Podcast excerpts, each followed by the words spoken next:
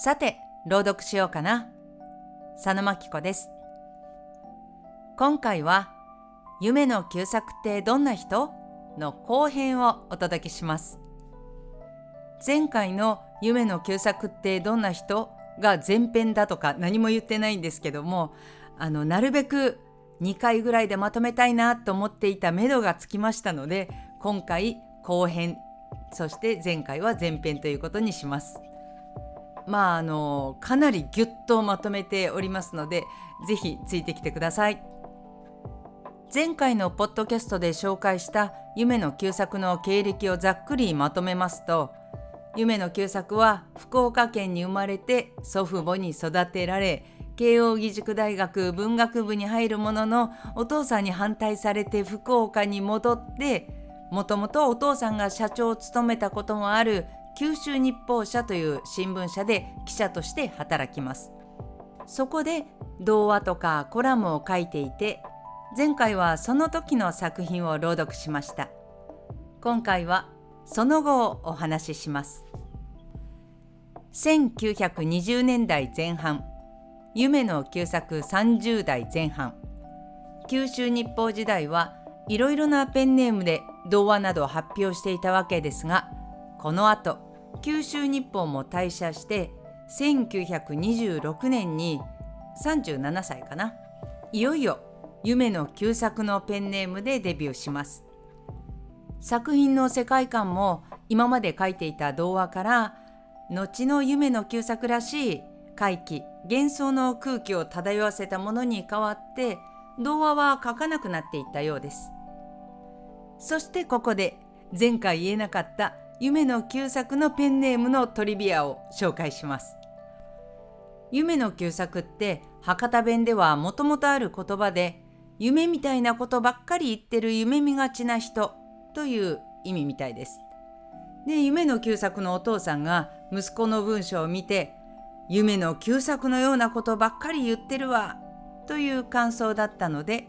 それをそのまま使ったというのがペンネームの由来とのことです。これでふと思い出したんですけど抜け作っていう言葉ありますよね。あの作も同じ感じなんかなと思って、まあ、一応ちょっと検索してみたら作は人名めかした言い方って書いてあったからおおやっぱりなんかこう人を表す時は作を使うんかなと思いました。あなんかあの夢見る夢子ちゃんの子が女子だから昔は作が男子だったのかなとかまあこれはトリビアでも何でもなくて私の感想ですけどそして1935年46歳の時に「ドグラマグラ」が完成するんですけれどもなんと翌年突然脳一血で亡くなります。去年47歳でした。ということでペンネーム夢の旧作として書いた短い作品を今日は一つ朗読します。夢の旧作ワールドの特徴でもある3点リーダーあの「てんてんてんてんてんてんてん」ってなってるあの部分は意識して読みました。3点リーダーの間が無にならないように頑張るのが読み手の使命です。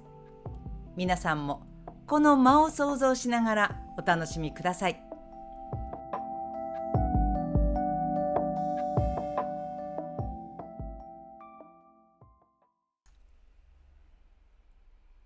微笑み。夢の旧作。それは可愛らしいおかっぱさんの人形であった。丸裸のまま。どこを見つめているかわからないまま。にっこりと笑っていた。時間と空間とを無視した。すべての空虚を代表した微笑みであった。真実無常の美しさ。私はその美しさが羨ましくなった。言い知れず肉肉しくなった。そのすべすべした肌の光が無性に悲しく、腹立たしく、じれったくなった。その人形を壊してしまいたくなった。その微笑みをめちゃめちゃにしたくなった。私は人形を抱き上げて静かに首をねじってみた。するとその首はほとんど音も立てないでぽっくりと折れた中から竹ののど笛がひょいっと出てきた。人を馬鹿にしたように。私は面白くなった。原稿を固めてポカリと頭を叩き割ったら、おがくずの脳みそがバラバラと崩れ落ちてきた。銅をつかみ破ると、ボール紙の肋骨が飛び出した。その下からまた、薄板の角膜と保護紙の蝶が現れた。手足をポキポキとへし折ったら、中身は灰色の土の肉ばかりで、骨のとこはうつろになっていることが分かった。けれども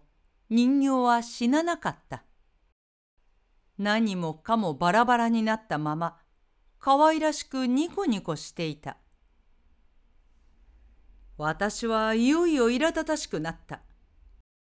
人形のかけらを残らず古新聞に包んでぐるぐると押し丸めて庭の隅の掃きだめに叩き込んだ。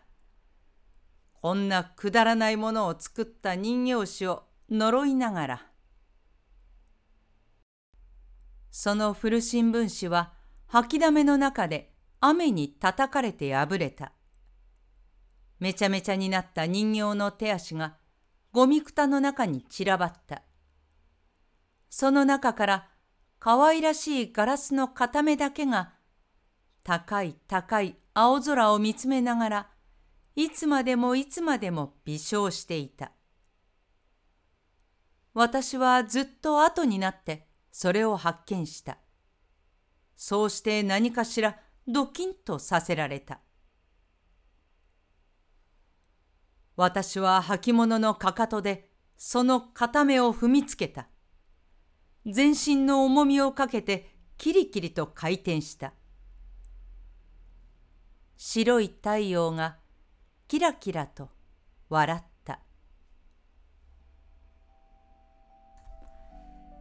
はい、いかがでしたか？イメージするのが楽しい作品ですよね。こういう感じ、もともとアングラ芝居も好きな私の心をくすぐります。朗読としては前回まではあんまり練習しなかったんですけど今回は今までの10倍くらい練習しましたでもまあイベントのための練習の10分の1くらいですというわけでどんな風に作っていったかも少し長くなりますので朗読に興味のある方は是非原稿とともにお聞きください。微笑み夢の旧作でネットで入れたら青空文庫の無料で読めるサイトが出てきますそれではギュギュッとテンポを上げていきますこの作品みたいに一文一文それぞれで完結してイメージできる文章ってどれくらいの文章を一つのまとまりとするかが大切なのかなと、まあ、狂気っぽさっていうのもあって一文一文すごく大切に読みすぎると結果のっぺりとしちゃうんですよね。まあそれはどの作品にも言えることなんですけど。でこの作品の場合は私は今回もともとの開業を重視してプランを立てました。例えば前半部分なんですけど同じ語尾が続きます。私はその美しさが羨ましくなった。って言い知れず肉肉しくなった。で腹立たしくじれったくなった。壊してしまいたくなった。めちゃめちゃにしたくなった。こうなるとまなんか煽られているみたいな感じでなったなったなったなったって徐々に間を詰めて畳みかけたくなりますよね。でもねこの5つのうちの3つ目終わった後に開業があるんですよね。で何々開業があるということは何かちょっと切り替えた方がいいのかと見てみるとちょうど4つ目5つ目は人形を壊してしまいたくなったその微笑みをめちゃめちゃにしたくなったでその後ね静かに首をねじってみたその首はほとんど音も立てないでぽっくりと折れたと続くのであぐっとトーンを落とした感じがこれがまたとても合ってるじゃないかという気持ちになるんですよね。ふと気づいた自分のこの破壊欲がじんわりと湧き上がってくる様子を抑えて読む狂気みたいな感じですね。そしてこの後に「私は面白くなった」これが一文だけで開業があります。ということはこの文章をちょっとキーにしてその後原稿を固めてもうポカリと頭を叩き割って脳みそ出てきて肋骨が飛び出して、えー、腸があらわになってと続くのでまあここはちょっとテンポを上げていくそうすると私は面白くなったを挟んでその前の破壊したいという気持ちがこうずっとこの静えー、静かのね性の感じがあって私は面白くなったきっかけでその後銅の感じがあると対比がいいバランスになって面白いんじゃないかなと思ってそうしました。この開業をベースにしたプランでちょっと難しかったのが最後の方なんですけど吐きだめに叩き込んだ後高い高い青空を見つめながらいつまでもいつまでも微笑していた。ってあるんですけど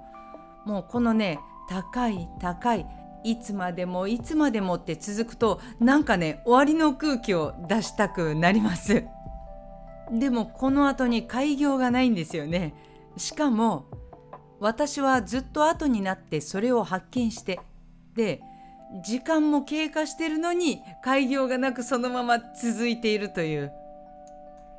まあそれなら間を空けるのは我慢して割とつないだ感じで読みました。でもそのすぐ後に開業が来るんですけど。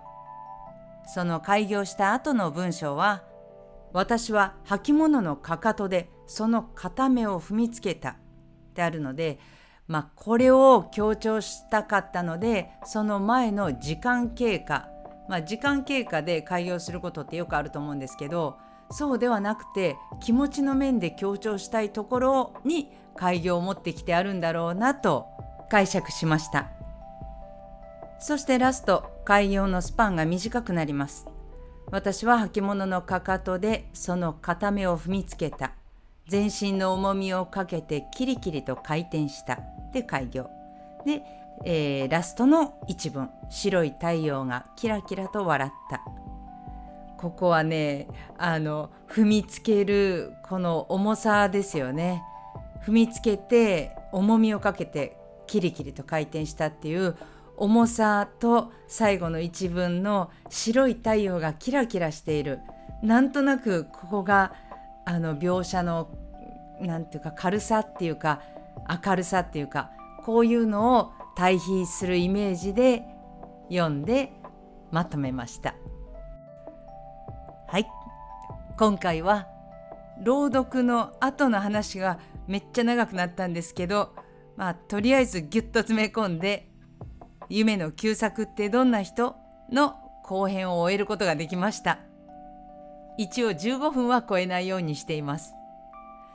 それでは皆さんまた次回よろしければお聴きください。さよなら。